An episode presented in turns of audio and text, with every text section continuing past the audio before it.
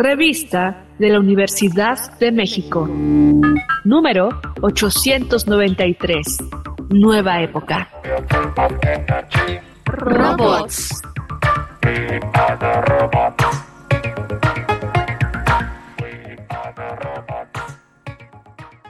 Bienvenidos al suplemento radiofónico de la revista de la Universidad de México. Yo soy Elvira Lisiaga y este es nuestro segundo programa sobre robots. Estamos hablando en esta serie radiofónica sobre cómo ha evolucionado la tensión entre los humanos y los robots y cómo la tecnología está más presente en nuestra vida de lo que creemos. Y hoy vamos a hablar con Salvador Castellanos, que estudió ingeniería en robótica y que además tiene una maestría en automatización y robótica por la Universidad Técnica de Dortmund en Alemania. Y bueno, sabe mucho más de robots que yo, así que estoy segura de que nos va a ayudar a entender de qué manera tenemos, creo, una vieja concepción de lo que es un robot y cómo la robótica está realmente muy presente en nuestras vidas. Bienvenido, Salvador, ¿cómo estás? Hola, muy bien, muchas gracias, Elvira. Sí, cuéntanos, quizá yo pensaba preguntarte la pregunta más tonta, pero más necesaria, que es, ¿qué es un robot? Porque nosotros todavía creemos que un robot es una especie de armadura de acero que va a venir a servirnos la comida, ¿no? Sí, bueno, no es para nada una pregunta tonta, yo creo que es una pregunta mucho más compleja de lo que podemos pensar. Eh, si lo quieres en la definición técnica, un robot es un sistema mecatrónico que pues está eh, programado, está diseñado para cumplir una tarea en específico. Eh, hay mucha controversia sobre qué puede ser considerado un robot. Puedes hablar, es que, y es que es un término que es muy amplio. Puedes hablar desde un brazo robótico que nada más sirve para mover cosas. Puede ser una, un carrito, de esos los que, que, son aspiradores y que limpian tu casa. Eso también es un robot. Eh, la definición de robot es muy amplia y en general podemos decir que es un sistema autónomo. Bueno, se, puede también ser semiautónomo. Ahí es donde te digo que se vuelve más complejo. Como dices, está esta, tenemos luego esta idea de que un robot tiene que ser humanoide, ¿no? Tiene que parecer humano. Y sí, este, hay robots humanoides, pero pues no todos caben en esa misma categoría. Para sentar un poco las bases de esta conversación, además de entender que Chirriones es un robot, ¿cuáles son como las maneras más obvias en donde tenemos robótica en nuestras vidas, como las más cotidianas? La primera que me viene a, la mente eh, sirven para limpiar las casas. Bueno, puede que no es tan cotidiano para alguien pues de a pie, pero cuando uno entra a una fábrica, ver robots, en, o sea, todos los, los, sistemas de producción ya tienen, bueno, casi todos ya tienen de alguna u otra forma una, un, un robot robótica ahí en los sistemas de producción. Eh, en algunos países ya se está implementando robots que llevan comida o llevan paquetería a, pues a los hogares. Cuéntanos un poquito por qué a ti te interesa la robótica y qué es lo que te interesa de todo este campo.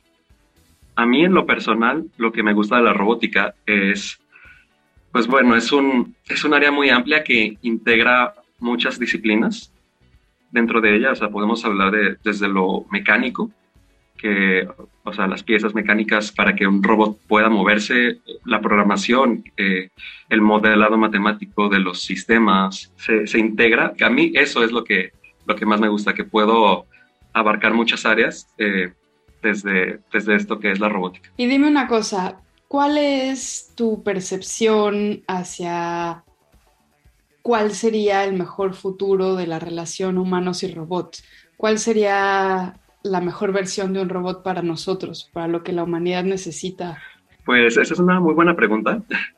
Eh, creo que, o sea, pronto en el futuro vamos a ver el robot, a los robots aún más en nuestras vidas, ¿no? O sea, es algo que ya se ha visto. Yo, creo que lo mejor sería que nos hagan la vida más fácil.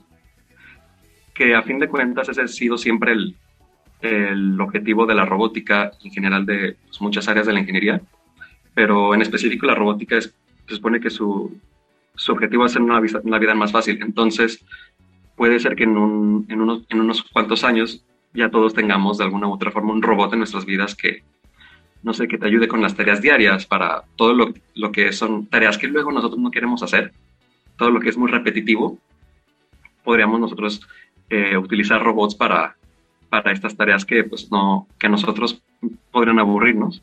También este, podemos utilizarlos pronto en un futuro para eh, personas con discapacidades para que tengan asistencia por parte de un robot. Eso de hecho ya se está trabajando mucho y es una de las áreas en las que más futuro se le ve a la robótica. Eh, también, incluso puede decir que un coche autónomo es un robot, entonces también ahí este, podríamos ver la robótica pronto y, y es de las áreas en las que a lo mejor podrían eh, hacer esta clase de tareas, o sea, como las carreteras, las calles, podría incluso hacerse, hacerlas más seguras. Y pues en general es eso, eh, hacer mejor eh, todo lo que nosotros no queremos hacer, que lo haga un robot, que las tareas difíciles y arriesgadas, porque muchas veces hay cosas que sí pues ponen en, riesgo nuestra vida, ciertas tareas o ciertos trabajos que ponen en riesgo nuestra vida y sería mejor poner un robot que lo hiciera a, a, poner en riesgo un ser humano. ¿Nos podrías dar algunos ejemplos de cuáles son estos robots que no sé si ya existen o están empezando a existir, que podrían hacer más segura, por ejemplo, nuestras vidas, pensando en los altos índices de violencia que hay, en la desigualdad, en la injusticia? pienso mientras te escucho que quizás si hay cosas que la policía, porque es muy corrupta, no hace, a lo mejor un robot puede de alguna manera eh, procurar justicia, no sé. Bueno, en, disminuir riesgos y así, pues yo pienso en un entorno industrial, pero también se puede llevar a un entorno, por ejemplo, de, seguridad pública. Eh, hay mucha investigación actual en que, por ejemplo, o sea, si hay una situación con rehenes, eso es algo que ya se ha hecho, mandar un robot a que haga contacto con, con las personas que están involucradas en, esto, en esta clase de situaciones. También eh, una forma en la que se han utilizado la robótica son con cuacópteros, lo que luego conocemos como eh, drones. Eh, de hecho, sí he visto varios ah, artículos de científicos que los han usado para ir a lugares riesgosos y detectar gente, buscar gente desaparecida, buscar gente en alguna situación de riesgo para no tener gente literalmente buscándola en estas, en estas zonas pues complicadas. Básicamente pues como hay veces en las que ciertas fronteras a la hora de pasarlas en terrenos muy pues muy peligrosos, la gente que pasa por estos lugares como desiertos y envían estos drones para buscar gente, para detectar y encontrar, hay una persona que puede ser que está herida y esto nos puede servir para detectarlo y encontrar una forma de rescatar a esta persona. Salvador, ¿cuál sería para ti un uso de la robótica ideal en nuestros días? Es decir, tú como alguien que se está especializando en robótica, ¿qué robots son los que desarrollarías tú, si pudieras, más allá de lo que está haciendo la industria que que me imagino que también responde a, al capital, ¿no? ¿Tú qué robot crearías? En que ya nos, nos, apoyen directamente, porque, o sea, nosotros en este momento no es como de que vayamos en la calle y veamos, no sé, un robot yendo por la compra, no sé, este, yendo o veas, vayas a visitar a tu amigo y pues le digas a tu robot, ah, oye, puedes servirnos unas cervezas, un refresco o algo. Este, eso es posible, y lo veo, de, hecho, lo veo muy próximo. Actualmente puede que sí, como dices, el, el, precio de estas tecnologías, pero en un futuro muy próximo sí puedo verlo en que todos en nuestro hogar podamos tener un, un pequeño robot que pues, nos, nos dé asistencia principalmente.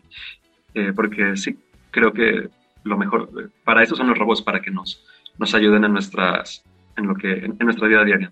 Y para terminar, déjame preguntarte por el dilema ético de crear robots. ¿Cuál es el peligro que hay que tener en cuenta al crear máquinas que nos asistan o que incluso tomen decisiones por nosotros? Esa es una muy buena pregunta. Ah, los robots en general pueden ser peligrosos. Eso es, es algo que, que uno cuando empieza a estudiar robótica sabe que todo robot puede ser usado de muchas formas. O sea, desde el hecho de que, por ejemplo, los robots industriales tienen muchísima fuerza y un golpe de un robot pues, te puede hacer mucho daño, pero el diseño que se pretende hacer de los robots cooperativos, así los llaman co-robots o cobots, se intenta que, los, estos robots sean amigables, que no, que no eh, sean que no puedan hacer tanto daño físico. Y ya llevándolo al punto de la ética, eh, bueno, creo que en general la tecnología siempre eh, es algo que sí tiene un peso moral, pero es más bien en, manos de quién está, ¿no? En mi opinión, sí está en manos de, pues de, la gente, puede llegar a, dar dados muy positivos. Claro, de que siempre hemos visto que, pues, desafortunadamente los robots se pueden utilizar en, para fines bélicos. Uno como ingeniero, pues, tiene la tarea de no desarrollar estas áreas, ¿no? Pues cae una responsabilidad sobre nosotros, ¿no? Y sí, este, nosotros tenemos una gran responsabilidad de qué tipo de tecnologías estamos creando, con qué fines. Bueno, muchísimas gracias, Salvador. Te agradezco este panorama sobre la robótica. Muchas gracias a ti, Elvira. Hemos llegado al final del programa. En esta ocasión platicamos con Salvador Castellanos. Si quieren saber más sobre robots, los invitamos a leer nuestro número de este mes en nuestra página de internet www.revistadelauniversidad.unam.mx. Ahí encontrarán este y otros números gratuitamente. Pueden buscarnos en radiopodcast.unam.mx y también buscarnos en su plataforma favorita de podcast. Recuerden que pueden encontrarnos en arroba revista-unam y sobre este programa pueden escribirnos a arroba shubidubi. Gracias a Frida Saldívar y a Yael Weiss. Yo soy Elvis Liceaga. Hasta pronto. Este programa es una coproducción de la Revista de la Universidad de México y Radio UNAM.